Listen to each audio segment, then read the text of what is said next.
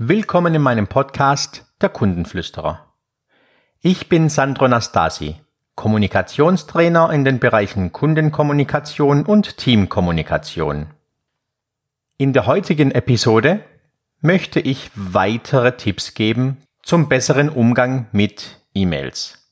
Wie schon in der vorigen Episode erwähnt, werden weltweit 281 Milliarden Geschäfts-E-Mail verschickt.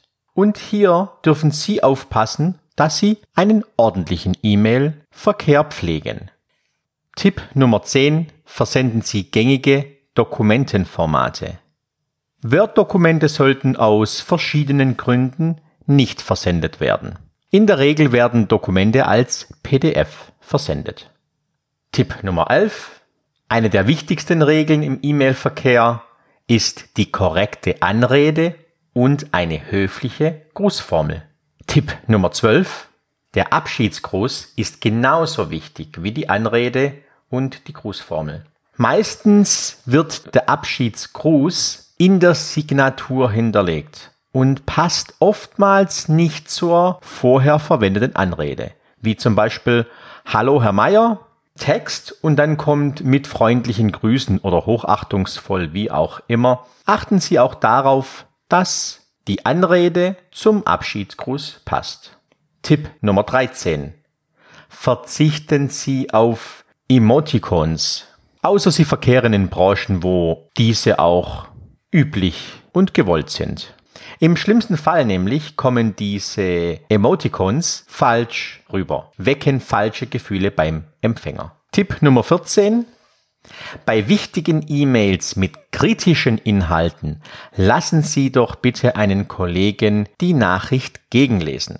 Oft kommen Nachrichten nämlich anders beim Empfänger an, als ich sie tatsächlich gemeint habe. Tipp Nummer 15 fügen Sie die Adresse des Empfängers erst zum Schluss ein. So verhindern Sie möglicherweise das unbeabsichtigte Versenden der E-Mail, bevor sie überhaupt fertiggestellt ist. Überprüfen Sie nochmals den Text und die richtige Anrede bzw. Grußformel. Tipp Nummer 16. Verzichten Sie auf Abkürzungen, außer sie sind in Ihrem geschäftlichen Umfeld häufig und geläufig. Tipp Nummer 17. Verwenden Sie keine Abkürzungen in der Anrede, Grußformel oder in der Verabschiedung. Denn so ein H-Punkt für Herrn oder VG für viele Grüße oder MFG für mit freundlichen Grüßen wirkt immer so, als hätte man sich keine Zeit genommen für den Ansprechpartner.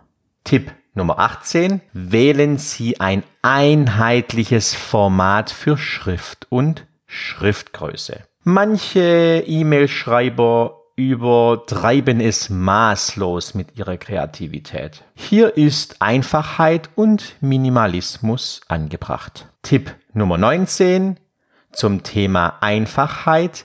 Ein weißer Hintergrund wirkt in einer E-Mail ordentlich und professionell machen Sie hier am besten keine Experimente. Tipp Nummer 20.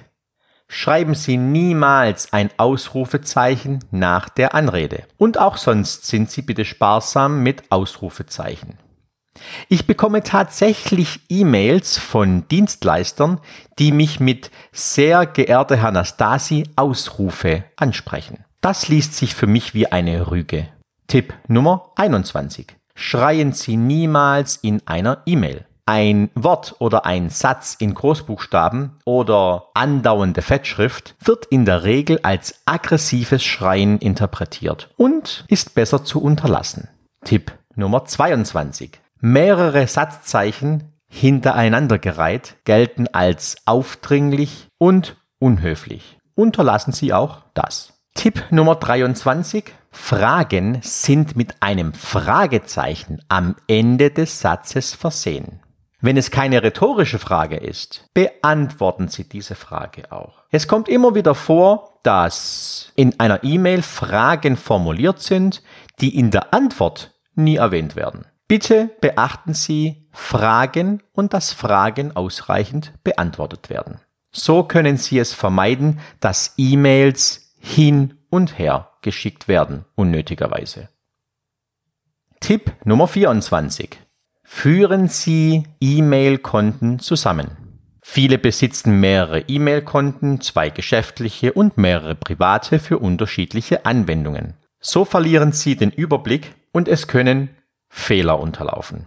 Mit einem oder maximal zwei Accounts, bei denen alle Konten verknüpft sind, tun Sie sich leichter und Sie vermeiden Fehler. Tipp Nummer 25. Wenn Sie seither mehrere E-Mail-Konten für Ihre unterschiedlichen Anwendungen genutzt haben, können Sie diese ganz einfach zusammenführen. Die E-Mails für den Empfang und Versand bleiben unterschiedlich und Sie können diese E-Mails jedoch entsprechend zentral bearbeiten. Hierzu finden Sie im Netz sehr viele Anleitungen, wie Sie die technische Umsetzung vornehmen. Wir machen hier Schluss und es geht dann weiter mit der nächsten Podcast-Episode. Wenn Sie mehr darüber erfahren möchten, kommen Sie doch auf meine Internetseite www.sandro-nastasi.de.